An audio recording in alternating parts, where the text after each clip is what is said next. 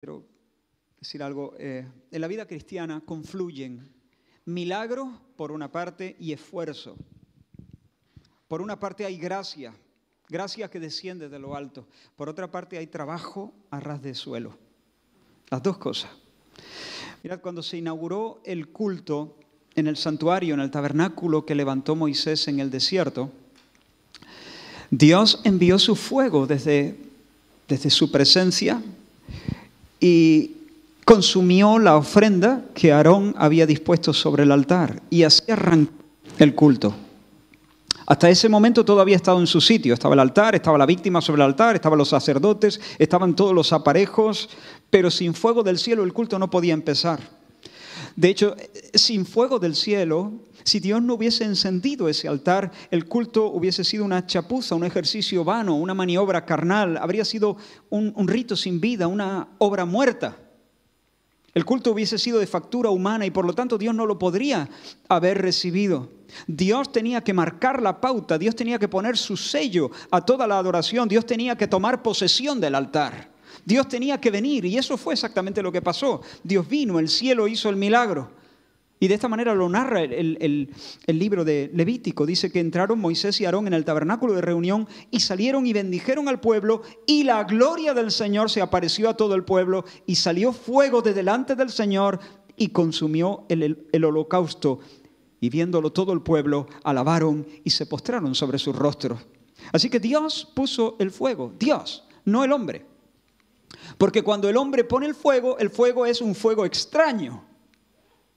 Y cuando a Dios se le da un fuego extraño, Dios lo detesta.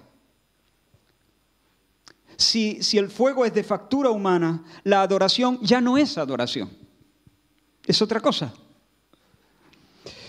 Y hermanos, esta es una verdad solemne en la vida cristiana. Nadie es cristiano, nadie viene a ser un adorador porque toma una decisión. No pasa así, no, no es así como ocurre. Nadie es cristiano por hacer una oración. Nadie es cristiano por bautizarse. Nadie es cristiano por anotarse en la membresía de una iglesia. Nadie es cristiano por sentir cosas. Por ser arrebatado por emociones intensas. Dios tiene que venir. El fuego tiene que descender al alma. La vida cristiana es la irrupción de la vida de Dios en el alma de una persona. La vida de Dios en el alma de una persona. La vida cristiana arranca cuando el Espíritu es derramado. Cuando se derrama el Espíritu de Dios sobre una persona. Bien. Pero ¿qué pasó con ese fuego? En el, desierto. ¿Qué pasó con ese fuego cuando llegó la noche, comenzó a caer el lente? ¿Qué pasó con ese fuego? Pues el Señor había dado instrucciones al respecto. Y en el mismo libro de Levítico, el Señor dice, y el fuego encendido sobre el altar no debe apagarse, sino que el sacerdote pondrá en él leña cada mañana. El fuego arderá continuamente en el altar, no se apagará. Esas eran las instrucciones. Ese fuego, y no otro, debía ser conservado. Porque de ahí en adelante cada sacrificio que se presentase debía ser consumido por esas llamas de origen sobrenatural. Así que los sacerdotes eran responsables de qué? De cuidar con diligencia que la llama no se apagara. Ahí lo tiene, milagro y trabajo. Milagro, gracia y esfuerzo. Dios no envió sobre el altar una llama inextinguible. Dios no puso allí un fuego perpetuo que no necesitase cuidados. Él lo podía haber hecho, pero Él no lo hizo así. ¿Por qué? Porque Él ha diseñado la vida de piedad para que cielo y tierra se encuentren y colaboren. Dios quiere que sus sacerdotes se acerquen cada mañana con leña nueva, por así decirlo. Y que cuando estén allí delante de la llama sean muy conscientes de que este fuego lo puso Dios. De que es fuego divino. De que hay algo sobrenatural. Y que por cuanto es sobrenatural merece toda mi dedicación. Él quiere que tú, habiendo recibido el Espíritu, el don de Dios, el don con mayúscula, arrimes combustible diligentemente. Es decir, que seas consciente de que hay algo sobrenatural. Hay algo sobrenatural. Dios es el que produce el querer y el hacer. Es Dios. Es algo sobrenatural. Por lo tanto, como es sobrenatural, yo debo ocuparme en mi salvación con temor y temblor. Cada mañanita, arrimar leña sobre este fuego que vino de Dios. Hermanos, si dejamos de madrugar para avivar el fuego del don de Dios que está en nosotros, si dejamos que el relente de cien noches siga cayendo sobre un altar abandonado, vamos a terminar en la ruina. Y esa es la razón por la que el apóstol Pedro, sabiendo que su muerte era inminente, escribió a los creyentes para amonestarles, para despertarles, para instarles a eso, a hacer su parte, a cuidar su vida, la vida que el Señor les había regalado, a cuidarla con diligencia y con prontitud. Y ahora sí, os invito a leer nuestro texto, segunda de Pedro, capítulo 1, versículos 5 al 11, donde el Señor nos dice por medio de su apóstol, vosotros también, poniendo toda diligencia por esto mismo, añadid a vuestra fe virtud, a la virtud conocimiento, al conocimiento dominio propio, al dominio propio paciencia, a la paciencia piedad, a la piedad afecto fraternal y al afecto fraternal amor. Porque si estas cosas están en vosotros y abundan, no os dejarán estar ociosos ni sin fruto en cuanto al conocimiento de nuestro Señor Jesucristo. Pero el que no tiene estas cosas tiene la vista muy corta, es ciego, habiendo olvidado la purificación de sus antiguos pecados. Por lo cual, hermanos, tanto más procurad hacer firme vuestra vocación y elección, porque haciendo estas cosas no caeréis jamás. Porque de esta manera os será otorgada amplia y generosa entrada en el reino eterno de nuestro Señor y Salvador Jesucristo. Que el Señor nos ayude. Fíjate que Pedro, Pedro exhorta a los elegidos. Ellos son elegidos. El fuego ya arde, ha venido de, arriba. Pero los los exhorta a que hagan firme su elección. La elección, esa la pone Dios. Pero ahora tú, ratifícala, afírmala. Pedro exhorta a los llamados a que hagan firme su vocación, su llamamiento. Y, Pedro les dice, si vosotros lo hacéis, si vivís de esta manera, si con diligencia estáis ocupándoos de vuestra salvación, no caeréis jamás, no caeréis. Por más larga, por más fría que sea la noche del mundo, vais a ser fértiles, vais a entrar al reino de Dios por la puerta grande. Vais a entrar llenos de fruto. Pero si, si se descuidan, ¿qué pasa si se descuidan? Se van a entumecer, se van a enfriar, se van a volver estériles, van a perder el discernimiento. El Evangelio, va a llegar un momento en que el Evangelio, el Evangelio les va a saber a poco. Lo van a saber aquí, pero no les va a emocionar. Van a ser ciegos. Van a, ser amnésicos, habiendo olvidado la purificación de sus antiguos pecados. Fíjate, son, una compañía, el fuego ya arde, son, son, los escogidos, son los convocados, son los habitados y capacitados por Dios, son los convidados a la fiesta trinitaria, pero tienen que trabajar en busca de la perfección deben crecer en virtud. Recuerdo así rápidamente, eh, eh, la virtud es esa energía, esa grandeza moral, esa fuerza moral que inclina el corazón hacia aquello que es bueno, que es justo, que es verdadero y que es hermoso. Pero a la virtud deben añadir conocimiento, no un conocimiento teórico, sino un conocimiento espiritual, una comprensión apasionada que transfigura la vida. Ese es el conocimiento que vale una convicción, una comprensión, perdón, apasionada que levanta afectos. Es decir, no es solo luz, es luz que no solo que brilla, sino que, está caliente. Es una comprensión apasionada que transfigura la vida, pero además tienen que crecer en dominio propio deben reinar por la fuerza del Espíritu en sus vidas sobre sus propias tendencias y sobre sus propias pulsiones. Y además deben añadir paciencia, que es esa perseverancia preñada de esperanza. Es un aguante feliz, es una constancia feliz que capacita al creyente para permanecer sin perder el ánimo, sin murmurar, en condiciones que nunca jamás habría elegido. Y hermanos, a lo largo de estas semanas hemos ido ofreciendo algunas acciones concretas, acciones pensadas en el fomento de la vida, del, crecimiento cristiano. Y una vez más digo, aún a riesgo de ser demasiado, demasiado insistente, el crecimiento lo da Dios nosotros no vamos a crecer por el hecho de hacer estas cosas, pero tampoco vamos a crecer sin hacerlas.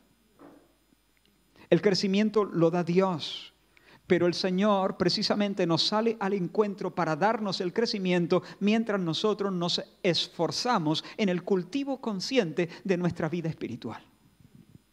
Y hemos hablado de muchas cosas, hemos hablado de oración, Hemos hablado del retiro, hemos hablado del ayuno, hemos hablado de la asistencia regular a los cultos, de la lectura, memorización y meditación de las escrituras, hemos hablado del compañerismo cristiano y la rendición de cuentas, la lectura de libros piadosos, la disciplina de servir a otros, llevándoles, arrimándoles lo que nos va enseñando por el camino, la huida valiente, huida valiente de los malos ambientes o de las malas compañías, la mortificación de la queja y la práctica de la alabanza. Hemos hablado de muchas cosas.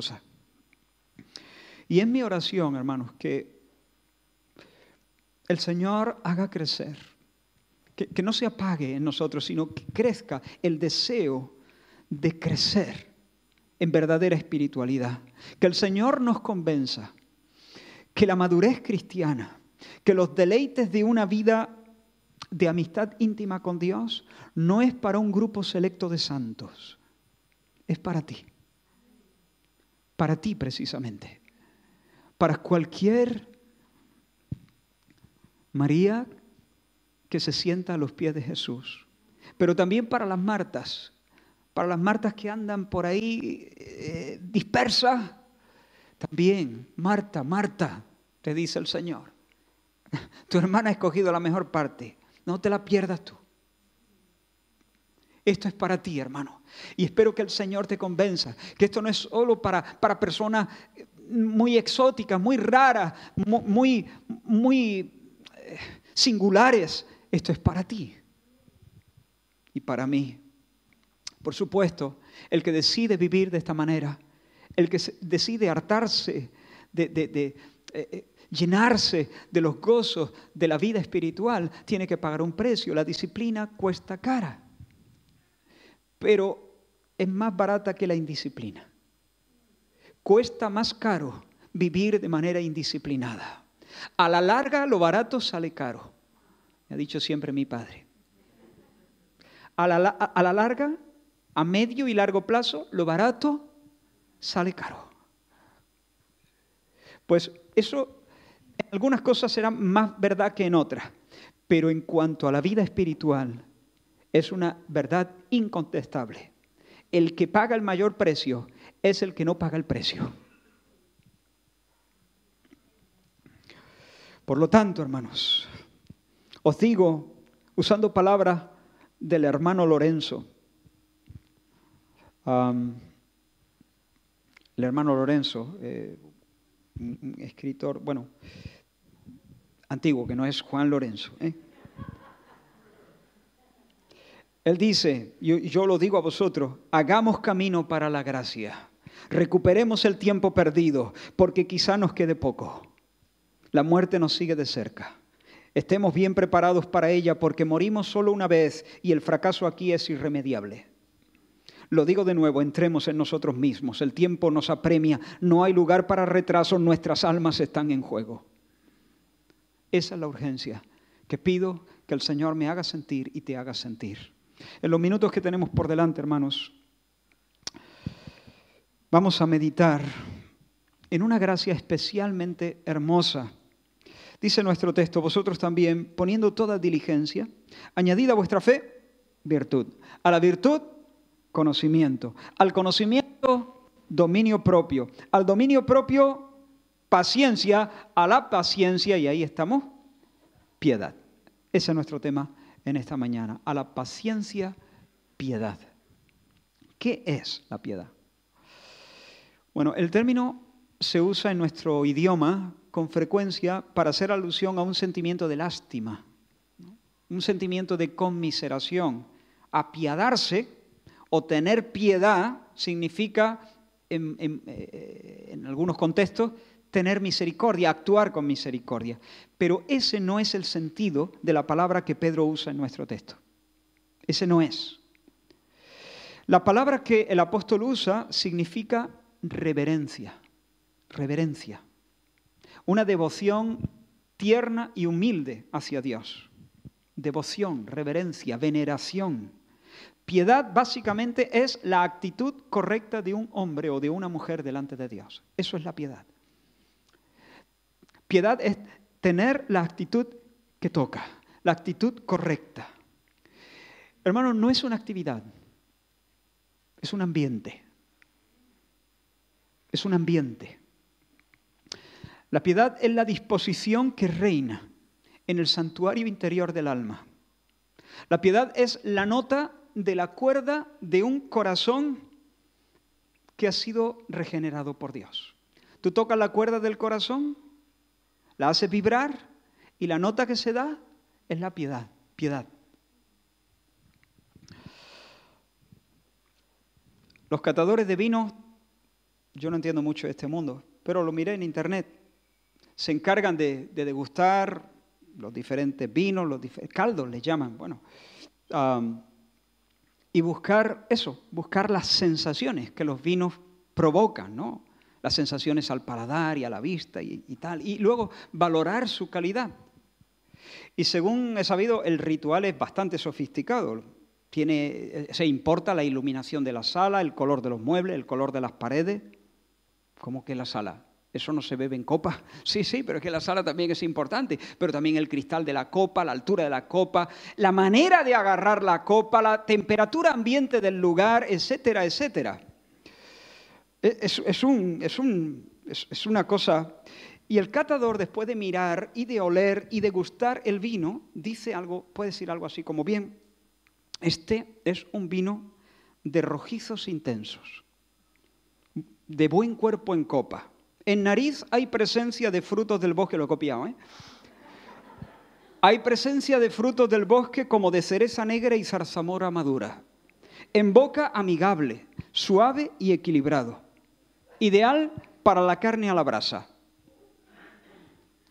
Este otro, aquí en este otro vino tenemos una amplia paleta aromática, llena de flores, notas de cera, de panal de abejas y membrillo. Es mineral también, con notas calcáreas y un fondo salino, y de ligera oxidación de lo más interesante y seductor. ¿Qué?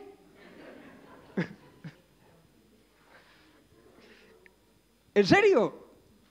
Yo reconozco que soy un profano en esta materia y mi desconocimiento, asumo que es mi desconocimiento, me tienta a pensar que se lo inventa. Pero sé que no, sé que no. Eh, eh, yo soy el cateto, ¿no? Yo soy el cateto. Todo eso está ahí. Eh, pues bien, hermanos, cuando se cata el corazón de una mujer de Dios, o cuando se cata el corazón de un hombre de Dios, se observa una hermosísima combinación de conocimiento espiritual, asombro, adoración cálida, confianza sincera, temor filial, sumisión devota, apego y amor reverencial a Dios. Y algunos dicen, ¿qué? Eso mismo. Lo repito, conocimiento espiritual, asombro, adoración cálida, confianza sincera, temor filial, sumisión devota, apego y amor reverencial a Dios. Cada vez que se toca la cuerda de un corazón piadoso, hay una nota en el aire con esos matices. Hay una expresión en la Biblia que básicamente hace referencia a la misma realidad interior temor de Dios. Temor de Dios. Y como dijo George Lawson, el temor de Dios es y leo literalmente, una impresión viva y enérgica de la excelencia de Dios, bajo la cual el hombre está dispuesto a caminar delante de Él para complacerle en todo y apartarse de todo aquello que sea irritante y ofensivo a sus ojos. Por tanto, con razón debe entenderse el temor de Dios como la verdadera religión en el corazón y en la vida de un hombre. Temor a Dios. Hermanos, temor a Dios o piedad. Eh, quizás tienen sus matices, pero los voy a usar como casi sinónimos. temer a Dios es tener atada la conciencia, tener la conciencia ceñida y dominada por tres convicciones. Estas son, Dios es, Dios está, Dios merece. Dios es, Dios está y Dios merece. En primer lugar, Dios es. Y voy a, dar una breve explicación de cada. Dios es, Él es Dios. Como dijera Moisés, magnífico en santidad, terrible en maravillosas hazañas, hacedor de prodigios. Hermanos, Dios no es como nosotros, ni siquiera es uno mejor que nosotros. Él es el increado. Él es el autoexistente. No depende de nada ni de nadie. Si todos y todo desapareciera en un instante, Él seguiría siendo lo que siempre ha sido, el gran yo soy, el Dios feliz. Dios no tiene afluentes. Se sobra y se basta. Él no es uno más en el panteón de los dioses, Él es el Dios único. Él es el santo, Él es el otro esencialmente diferente, cualitativamente y radicalmente distinto de todo lo demás. Todo es creación, pero Él es el creador que trasciende, que siempre está más allá. Trasciende el tiempo porque Él habita la eternidad. Trasciende el espacio porque Él lo creó, lo sostiene y lo llena. Trasciende la historia porque Dios no existe en un constante devenir Dios es inmutable en su ser, en sus perfecciones, en sus propósitos, en sus promesas. Y Él es el dueño de todo. Todo lleva el copyright divino. Y como autor y dueño, solo Él tiene el derecho de definir la naturaleza de las cosas, el significado de las cosas, el propósito de todo cuanto existe. Solo Él tiene el derecho de regir el universo. Él es el omnipotente Salvador, el Dios sabio y bueno. Él es el origen y la meta de todas las criaturas. Él es el juez insobornable que va a poner a cada quien en su sitio y cada cosa en su lugar. Y hermanos, el temor de Dios comienza. El temor de Dios es ese ambiente que se crea en el interior de una persona que comienza a percatarse de que Dios no es medible, de que Dios no es controlable, de que Dios es inmenso, inmenso. La infinitud de su ser traspasa cada una de sus perfecciones. Su alegría es un océano sin orilla. Su amor es un abismo sin fondo. Su misericordia es más alta que los cielos. Ese sentido de que no estamos tratando con alguien superior sin más. Dios es inmenso, infinito, inabarcable. Pero además de esta convicción, se le suma la convicción de que Dios está. El temor de Dios surge cuando cae sobre la conciencia de una persona un penetrante sentido de su presencia. ¿Recuerda? En una ocasión Jacob, de camino a Arán, se detuvo en cierto lugar para pasar la noche y Dios le dio un sueño. Vio ángeles subiendo y, bajando por una escalera que unía el cielo y la tierra. Y el Señor estaba en lo alto de esa escalera y le habló. Y desde allí le dijo, yo soy el Dios de tus padres y te voy a dar la tierra en la que estás dormido. Y además voy a bendecirte y voy a sacar de tus lomos alguien que será bendición para todas las etnias de la tierra. Estoy contigo, Jacob, y no te voy a dejar hasta que cumpla lo que te he prometido. Y cuando Jacob se despertó de ese sueño, no se despertó jovial, frotándose las manos y diciéndose a sí mismo, no veas qué planazo. Se levantó temblando. Temblando. ¿Pero por qué? ¿Estaba triste? No. Pero mira lo que dijo. Despertó Jacob de su sueño y dijo, ciertamente el Señor está en este lugar. Y yo no lo sabía. De repente cayó sobre su conciencia un agudo sentido de estar en la inmediatez de Dios, delante de Dios. Notó la presencia, captó la realidad que hasta hace un momento se le había escapado. Cuando se echó a dormir, Dios está aquí, está aquí. Ese es el mismo asombro que se expresa en el Salmo 139 cuando el salmista dice, oh Jehová, tú me has examinado y conocido. Tú has conocido mi sentarme y mi levantarme. Has escudriñado mi andar y mi reposo. Todos mis caminos te son conocidos. Cuando me levanto, allí estás tú. Cuando me senté, estabas.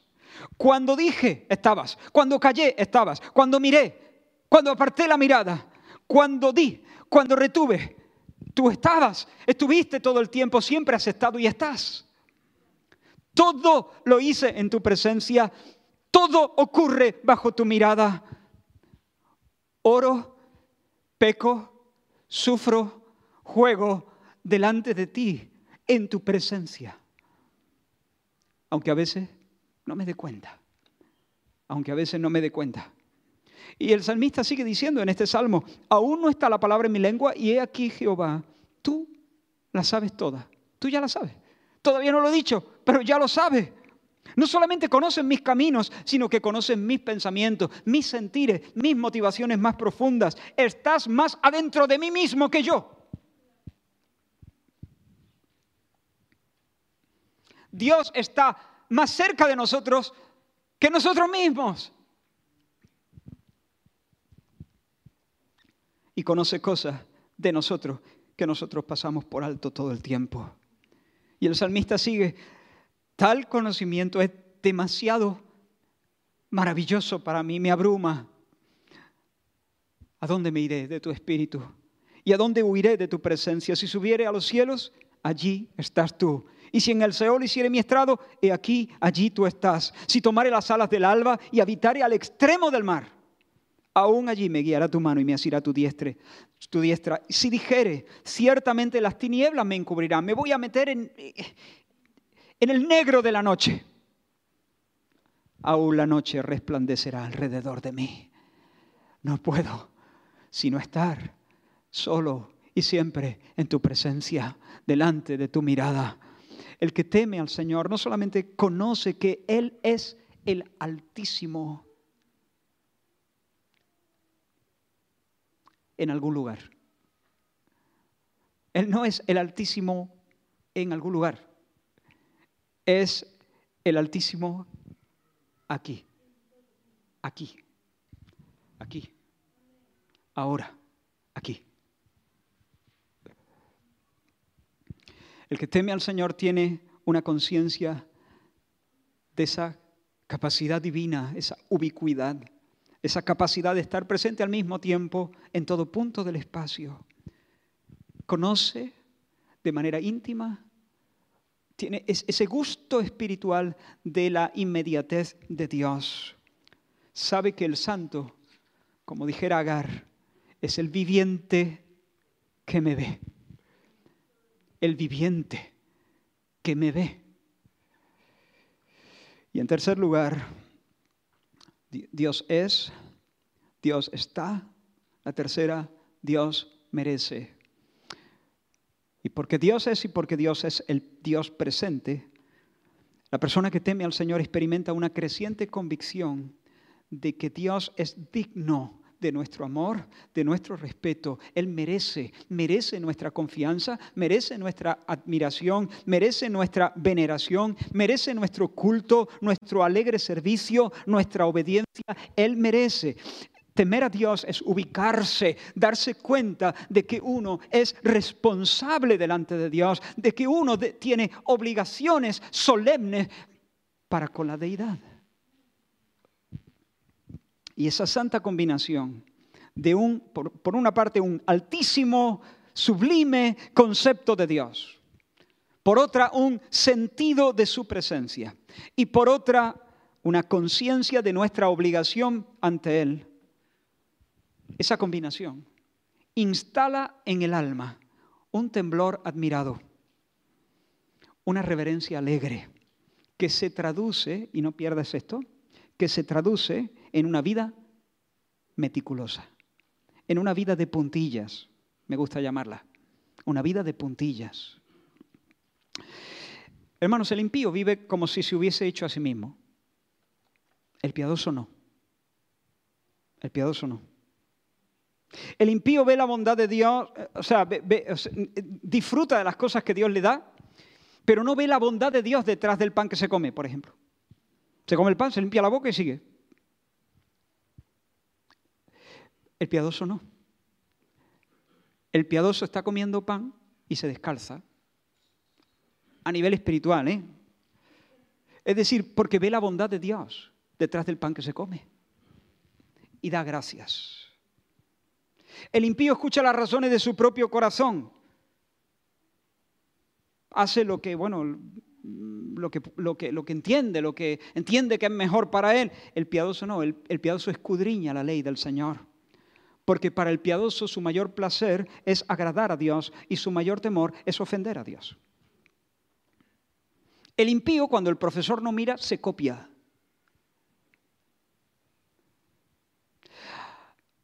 Al piadoso le da igual si está el profesor o no. Le da igual. Porque el piadoso vive corandeo delante de Dios. Dios está. El profesor está, pues ya están Dios y el profesor. Pero si el profesor se va, no se queda solo. Dios sigue estando.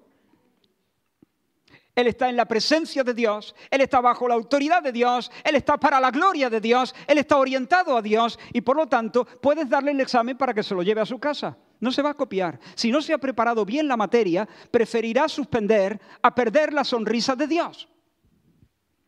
Eso es piedad.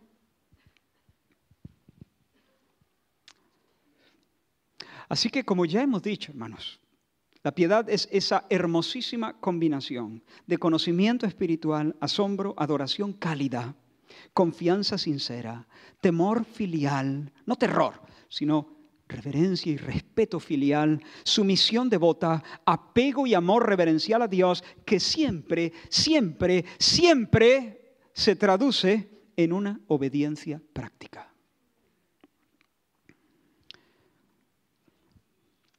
José fue vendido por sus hermanos por envidia.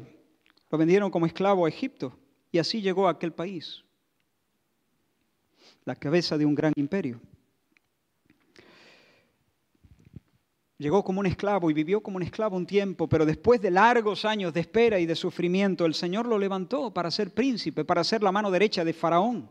Y en ese tiempo azotaba un, hambre la tierra de Canaán. Y los hermanos de José, eh, instados por su padre, tuvieron que viajar a Egipto para comprar víveres. Y cuando José los vio llegar, a sus hermanos, aquellos que le habían arrojado en una cisterna y lo habían vendido como mercancía, cuando los vio llegar, José los reconoció. Pero ellos no, no, le reconocieron a él, ni siquiera sospechaban de lejos que el príncipe que les daba audiencia era su hermano chico. No, no, no se percataron de eso. Ahora, José pudo haberlos echado al Nilo para que fueran la merienda de los cocodrilos. Pero no lo hizo, porque José, su alma estaba bien cincelada por Dios. Y lo que le movía no era un espíritu de venganza. De hecho, José ni siquiera se nos dice en la Biblia que se vengó de la esposa de Potifar, que, que, que lo metió en la cárcel. Y Potifar, a José no le movía eso. Sin embargo, hermano, José tampoco tampoco fue inmediatamente amable, porque sabía, todo era un plan. De, entrada los acusó de espías, porque José sabía que la gracia solamente se disfruta y se recibe cuando uno tiene conciencia de estar en bancarrota. Y José sabía que si rápidamente él era amable y les perdonaba, ellos no iban a saber calibrar ni disfrutar el banquete del perdón. Así que, tranquilo. Por eso fue aparentemente antipático al principio. Quería que el Señor trabajara en sus corazones, que, que, hubiese verdadera convicción de pecado, que de alguna manera sus corazones fueran movidos a la contrición, para luego derramar la medicina y el ungüento del perdón y de la gracia. Y como he dicho, los acusó de espías y los metió durante tres días en la cárcel. El juego estaba empezando, todavía les iba a hacer algunas cositas más, pero los metió de entrada tres días en la cárcel. Y yo imagino que el terror se les metió en el cuerpo a estos hombres. El príncipe, el señor de la tierra después de Faraón, nos acusa de espionaje y nos ha metido en la cárcel. Estamos fritos. O sea, de aquí no salimos.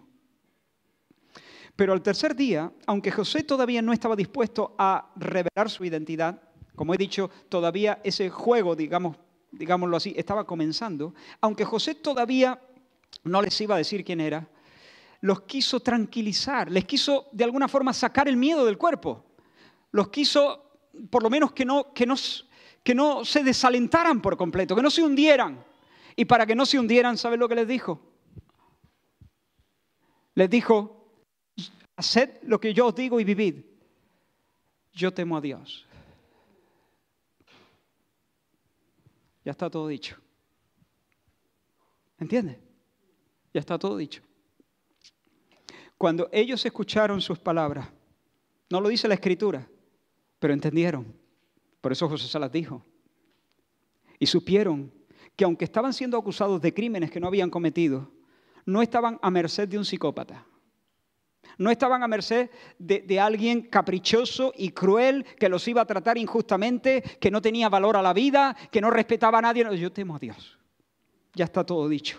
Y sintieron alivio, porque el que siente temor a Dios, como dice Proverbios capítulo 3, el que tiene temor de Dios se fía del Señor de todo su corazón y no se apoya en su propia prudencia y le reconoce a Dios en todos sus caminos y se aparta del mal.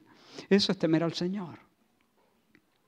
Yo temo a Dios. Eso es lo que yo quiero escuchar de labios del que sea novio de mi hija. Que me diga Israel, yo temo a Dios.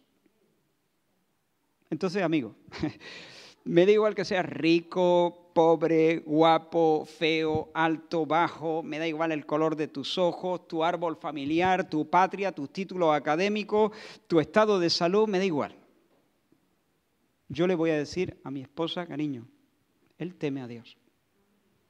Estate tranquila. Él teme al, al Señor. Y si teme al Señor, no va a maltratar a nuestra hija. No la va a dejar cuando la vida se haga cuesta arriba. Teme a Dios, ¿entiendes?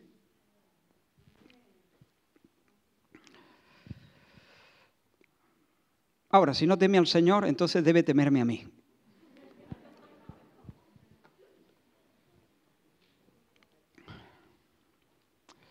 Así que hermanos, la devoción es una viva impresión en el alma, que no se queda atrapada en los confines del sentimiento, sino que afecta la totalidad de la vida. Y hermanos, necesitamos un avivamiento de la piedad. Necesitamos un avivamiento de, de temor de Dios. Una de las características de los tiempos de apostasía, esos tiempos peligrosos de los que profetizó Pablo, es que proliferarán personas que tendrán, dice, apariencia de piedad, pero negarán la eficacia de la piedad. Es decir, parecerán devotos, ostentarán devoción, pero con su conducta estarán demostrando lo contrario. Necesitamos, hermanos, un soplo del Espíritu Santo que barra actitudes descuidadas, insensibles, frívolas, formalistas, frías, irreverentes, desconsideradas hacia la dignidad y la majestad de Dios. Necesitamos una iglesia que vuelva a entender y que lo entienda aún más profundamente que a Dios no se le usa, se le adora. Con Dios no se negocia, se le sirve. A Dios no se le compra, se le venera. A Dios no se le reprocha nada. Como algunos consejeros animan a, algunos de sus aconsejados a hacer. Si está enfadado con Dios, desembucha, díselo, díselo, no pasa nada. ¿Cómo? ¿Cómo? A Dios no se le reprocha nada. Si estás enfadado con Dios, entonces lo que debe es enfadarte contigo mismo, porque eso no se hace. Eso no se hace. Es injusto, injusto enfadarse con Dios, es injusto enfadarse con Dios. La justicia es dar a cada uno lo que merece. Y Dios no merece que nadie se enfade con Él. Es injusto enfadarse con Dios. A Dios no se le reprocha nada, se le besa, se le besa, se le agradece. A Dios no se le exige, se le espera y se le obedece. A Dios no se le olvida, se le busca en oración y se le reconoce en todos los caminos.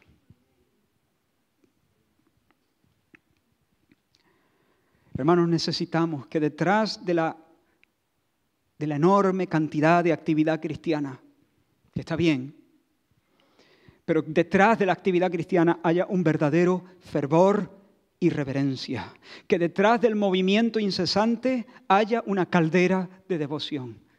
Devoción es la caldera. Hay muchas conferencias, conferencias muchas. La pregunta es si hay devoción detrás de las conferencias, devoción. Hay muchos programas de evangelización. La pregunta es, ¿fluyen desde un alma que se derrite por Dios? Hay muchas acciones de servicio y de ayuda, pero la pregunta es, ¿vienen inflamadas de una actitud, de un corazón que se descalza delante del viviente que le ve? Hay muchas reuniones de oración. Hay millones de pedidos lanzados al cielo. Pero ¿reconoce Dios en nuestras voces el vibrato de la devoción, de la reverencia. Hay moralidad, hay entusiasmo, hay sentido del deber, pero hermanos, necesitamos ser apabullados por la hermosura. Así llamaba Agustín de Hipona a veces a Dios. Hermosura, hermosura. Necesitamos ser apabullados por la hermosura, para que nuestro corazón tiemble de admiración y se arrodille y se abandone. Necesitamos que pueda decirse de nosotros lo que Lucas dijo acerca de los primeros cristianos. Dice que entonces, Hechos 9, entonces las iglesias tenían paz por toda Judea, Galilea y Samaria, y eran edificadas andando en el temor del Señor, y se acrecentaban fortalecidas por el Espíritu Santo. Qué bonito. Andaban en el temor de Dios y eran fortalecidas por el Espíritu Santo. Mira lo que Pablo le dice a Timoteo. Timoteo, hijo, rechaza esos mitos ridículos y ejercítate para la piedad.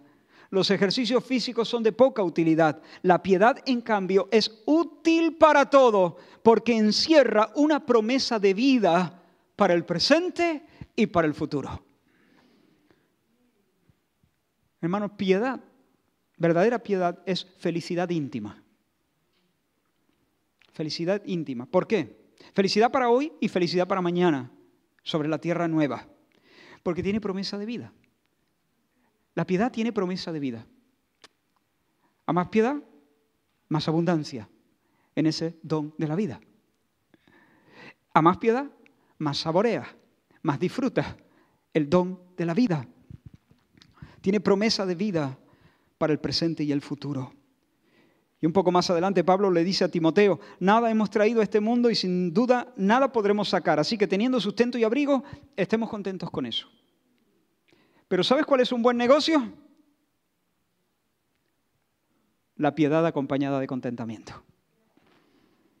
O sea, si, tú, tú quieres buscar un buen negocio, aquí sin nada nos vamos a ir sin nada. Ahora, ¿quieres hacer un buen negocio? Gran ganancia o buen negocio. Gran ganancia es la piedad acompañada de contentamiento. Piedad, consigue piedad. Piedad, eso es un buen negocio, esa es una buena inversión, eso es algo que interesa, eso es algo codiciable, vea por ello. Porque como dice el Salmo, el Señor ha escogido al piadoso para sí. Por tanto, hermano, ejercítate para la piedad.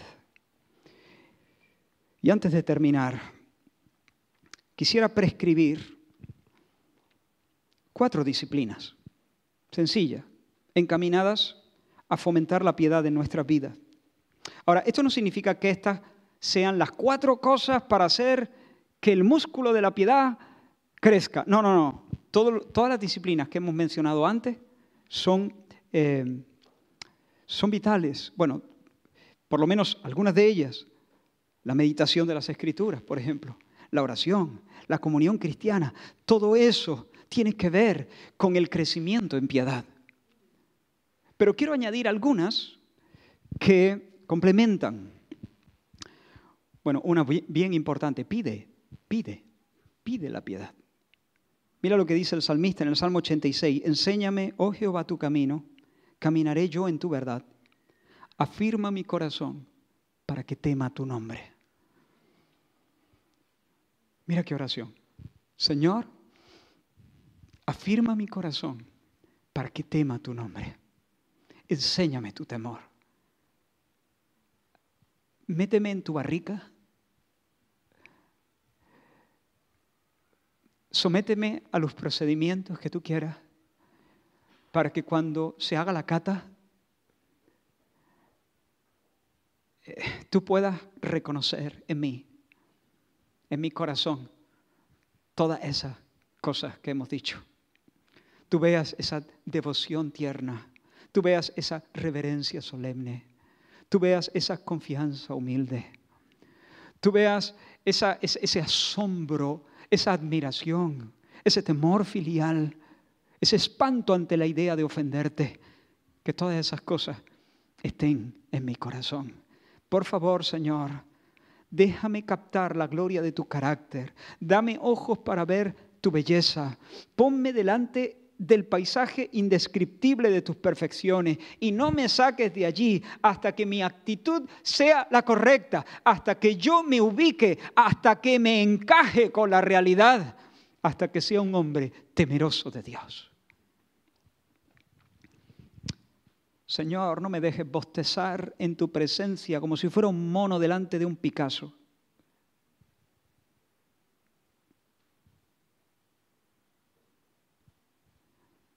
¿Qué pasa si pones un mono delante de un Picasso? ¿Qué pasa si le das un billete de 100 euros a un cerdo? No aprecia. Entre comillas, bosteza. Es indiferente. Señor, no me dejes. No me dejes ser como un mono delante de un Picasso, delante de ti. No me dejes. Sálvame que estoy ofuscado. Que muchas veces me acuesto en los sitios y no sé qué está. Pero está. Estás. Estás. Muchas veces soy como... Soy totalmente insensible, torpe, patoso en la presencia del Señor. Pero Dios no me deje. Dame un corazón que tema tu nombre. Imprime sobre mi conciencia esa percepción de tu inmediatez. Pide. Segunda cosa, cultiva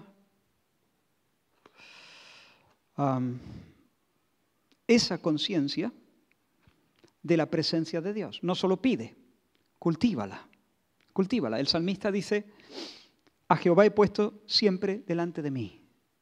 A Jehová he puesto siempre delante de mí. ¿Eso qué significa, no? Que siempre delante de sus ojos, presidiendo sus pensamientos, sus razonamientos, sus evaluaciones, siempre Dios, el filtro de Dios, Dios siempre. al Señor lo tengo siempre delante de mí. Y porque está a mi diestra no seré conmovido. cultiva eso busca la manera de hacerlo. Em, recoge tus pensamientos que se dispersan, ¿no? ¿Pasa eso? Recógelo. Recógelo y tráelos de tanto en tanto a lo largo del día, en algunos momentos del día. Eh, y, y, si lo hacemos, al principio va a ser muy, muy difícil, muy difícil. Cuando te acuerdas ya han pasado tres días. Uy, es verdad, yo quería recoger mis pensamientos de tanto en tanto y, y, pararme para inclinarme un momento delante del Señor. Y se me ha olvidado. Eso fue el lunes y estamos a viernes. ¿Entiendes? Al principio va a ser un poco difícil.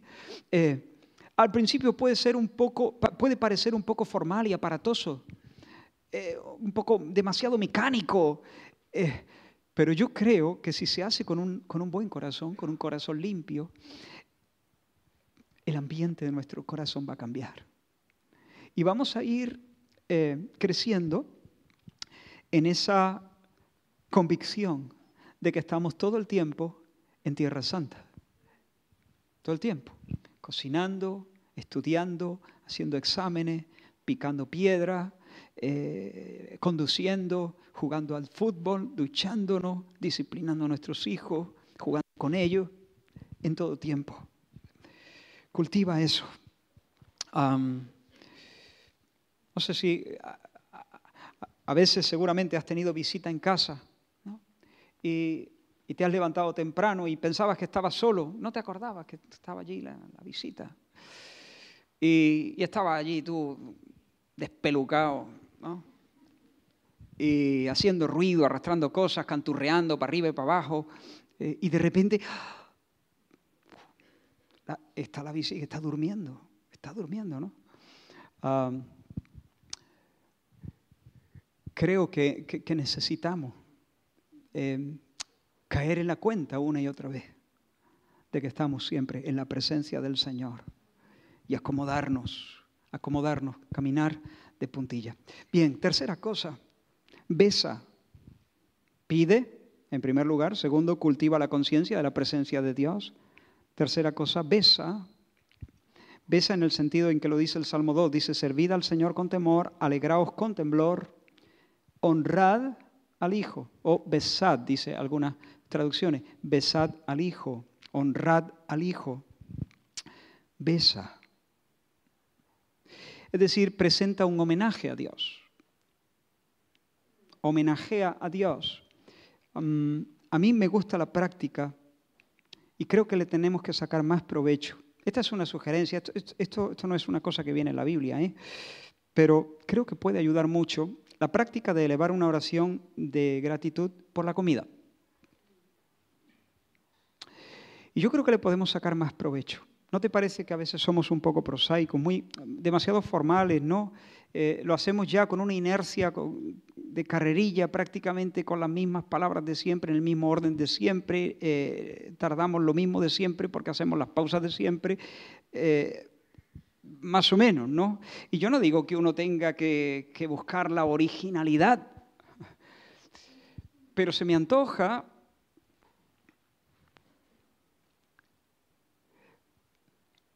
se me antoja que este pudiera ser un momento para besar, para homenajear.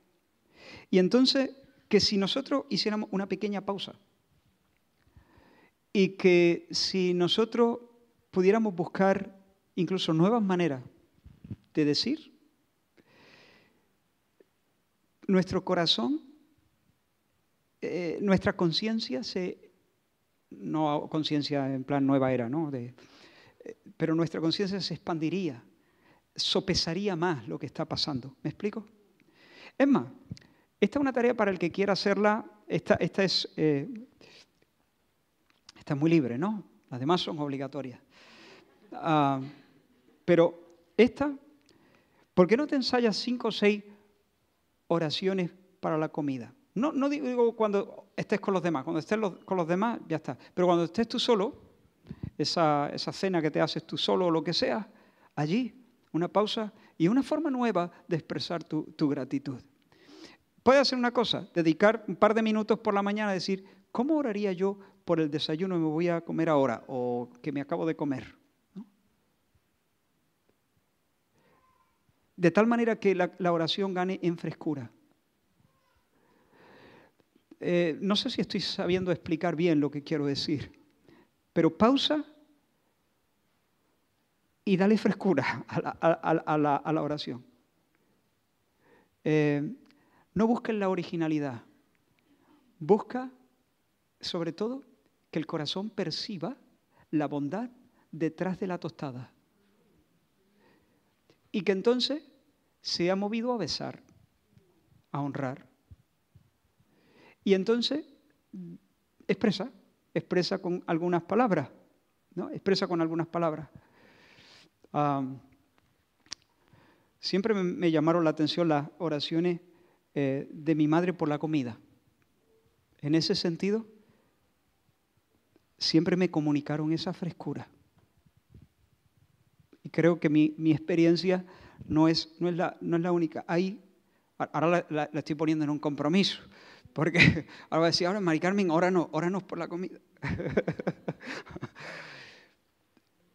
Pero vi siempre esa pausa y esa, eh, eh, esa frescura, ¿no? Ah, como la expresión de, una, de, una, de un corazón que ya venía hablando con el Señor, ¿no? que ya venía hablando.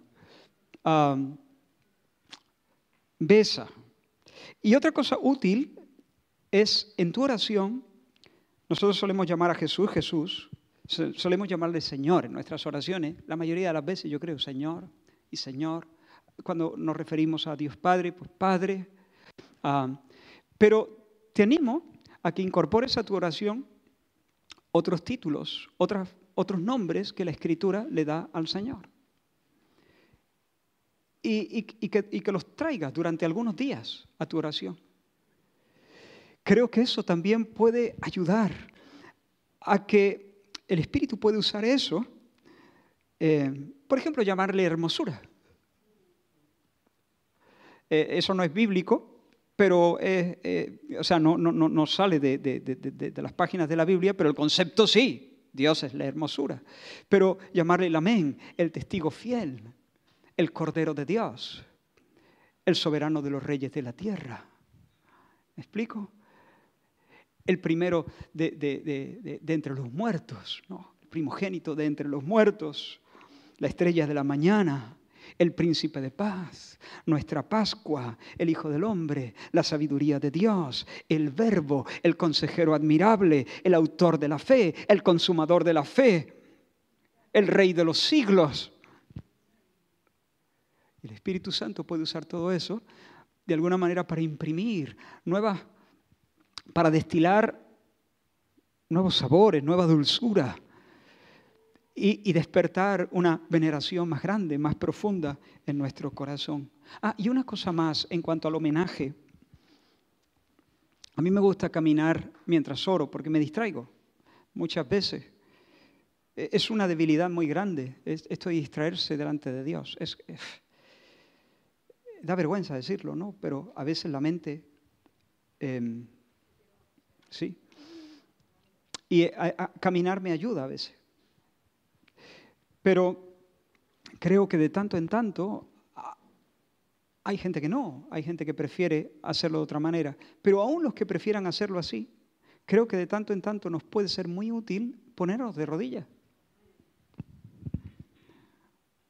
Eh, inclinar no solamente el alma, sino inclinar el cuerpo.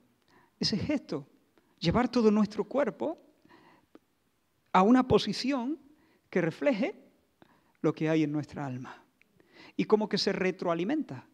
El alma mueve al cuerpo, pero el cuerpo también como que respalda al alma y, la, y refuerza el sentir.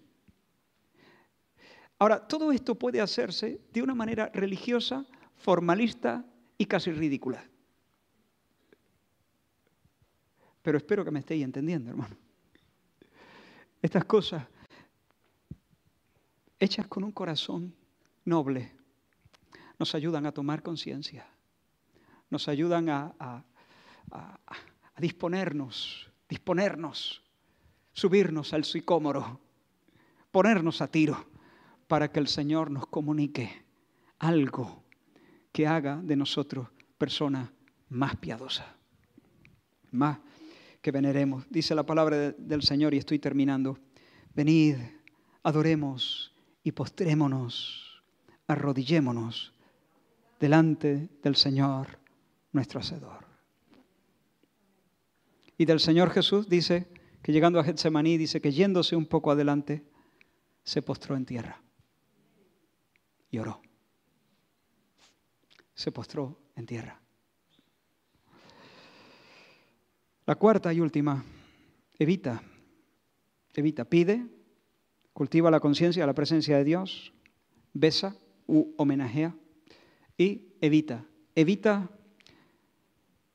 profanas y vanas palabrería, según de Timoteo 2.16, más evita profanas y vanas palabrerías porque conducirán más y más a la impiedad, que es lo contrario de la piedad conducirán a la irreverencia, conducirán a la frivolidad, a la falta de respeto. Hermano, no te expongas por entretenimiento, es decir, sin necesidad. Hay veces que por necesidad tenemos que estar expuestos a, algunas cosas, pero sin necesidad no te expongas a conversaciones o películas o lecturas que maten la devoción, que atenten contra el temor de Dios. Bien, tal vez, como he dicho antes, algunos al escuchar estas cosas están pensando lo mismo que yo escucho, o sea, están pensando lo mismo que yo cuando escucho al catador de vinos, ¿no? Decir que tiene notas de cera y de panal de miel y de membrillo, y que es mineral y con notas calcáreas. Eh, a lo mejor alguien está escuchando acerca de la piedad y está diciendo, ¿cómo? ¿Esto qué? ¿Qué? ¿Esto cómo se come? ¿Esto? Te resulta incomprensible porque necesitas nacer de nuevo. Si esto es así, si esto no te llama, si esto no te convoca, si esto no te ilusiona, si esto no, no, pega un, tirón de tu corazón, si eres creyente, esto te, tiene, esto te tiene que pegar un tirón de tu corazón, sí o sí. Si no te está pegando un tirón de tu corazón, ya te lo digo yo, necesitas nacer de nuevo. Lo bueno, lo bueno, es que el Señor está aquí está aquí. Y Él es poderoso para soplar sobre ti la vida de su espíritu y darte un nuevo corazón. Porque no puede haber verdadero temor de Dios en un corazón que no ha sido transformado.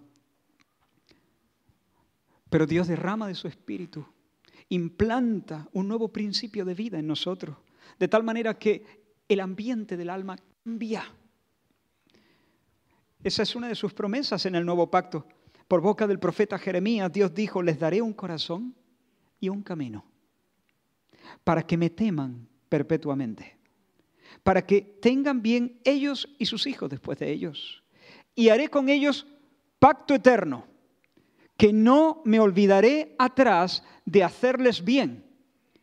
Y pondré, atento, y pondré mi temor en el corazón de ellos para que no se aparten de mí. ¿Ve? Si el temor de Dios está en el corazón, ya está todo dicho, no se apartarán. Yo temo a Dios, tranquilos. Dios dice, yo pondré mi temor en sus corazones y ya no se apartarán de mí. Porque sus corazones, como la llama, siempre busca la altura. Una llama encendida siempre busca la altura. El temor de Dios siempre busca, siempre se orienta a Dios, siempre busca al Señor. Pero necesitas que efectivamente Dios, de manera sobrenatural, quite el corazón irreverente, quite el corazón de piedra, quite el corazón insensible, quite el corazón que le ha faltado al respeto a Dios muchas veces y ponga un nuevo corazón en ti un corazón devoto, un corazón que venera a Dios, un corazón que le ama con un amor eh, tembloroso y tierno. Por eso si estás aquí y reconoces que en tu corazón no hay temor de Dios, dile Señor, um, Si esto es así, yo te estoy faltando el respeto en este mismo minuto. No tengo un corazón arrodillado. Y si no tengo un corazón arrodillado, entonces estoy siendo injusto. Tal vez le estoy dando a César lo de César, pero no le estoy dando a Dios lo de Dios. Porque lo de Dios es nuestra obediencia y nuestra adoración. Señor, reconozco mi pecado. Pero ¿sabes qué? Te digo que Dios se hizo hombre la persona de Jesús. Vivió en el temor de Dios toda su vida. Nunca cometió un pecado. Pero en, la, eh, pero en el monte Calvario murió llevando sobre sí la culpa de los impíos, de los irreverentes. Y fue tratado como si él hubiese faltado el respeto a Dios. Murió por nuestros pecados para que Dios pudiera perdonarnos, para comprar para nosotros las bendiciones del nuevo pacto, para que nosotros pudiéramos ser transformados por Dios y recibir un corazón devoto. Así que en esta, en esta mañana confiesa tu pecado, confiesa tu corazón irreverente cree que Jesús murió por tus pecados, que Él resucitó de entre los muertos y que ahora mismo, en este instante, si tú te vuelves en arrepentimiento y fe, Él es poderoso para perdonar tus pecados y para darte herencia con todo el pueblo de Dios. Poner el temor en ti y por lo tanto asegurar que al final de todo, cuando se eche el telón, estarás del lado de los vencedores, porque nunca jamás te apartarás del Señor, porque temerás a su nombre con ese temor filial. Vamos a orar. Gracias Señor. Gracias por tu palabra. Déjanos saber, comprender, aún sentir si tú quieres que tú estás, que tú eres y que tú mereces. Queremos, Señor, arrodillar nuestro corazón delante de ti. Ayúdanos a crecer en piedad en esta generación irreverente. Que en esta iglesia, Señor, que en esta congregación, que en esta pequeña familia de fe, Señor, nuestra cara se ilumine cuando hablemos de ti. Nuestro corazón tiemble, tiemble de gozo al mencionar tu nombre. Reconocemos que muchas veces vamos demasiado rápido, demasiado inconscientes y pisamos tierra santa sin saberlo, sin percatarnos de la gloria que nos rodea. Pero Señor, te pedimos que tú nos enseñes, que nos enseñes que nos enseñes a vivir. Enséñanos a vivir. Enséñanos a vivir. ¿Qué importa, Señor, si el mundo piensa que, que, somos unos alucinados? Que somos unos fanáticos, que somos unos frikis. ¿Qué importa, Señor? Ellos no entienden de vinos. Señor, queremos que cuando tú nos cates, que cuando tú nos mires, Señor, tú puedas reconocer la obra. Tú puedas reconocer la obra del Espíritu, tú puedas reconocer el aroma de Cristo en nuestra vida. Sálvanos de la ligereza, sálvanos de la torpeza y danos, Señor, esa devoción. En el nombre de Jesús. Amén. Amén.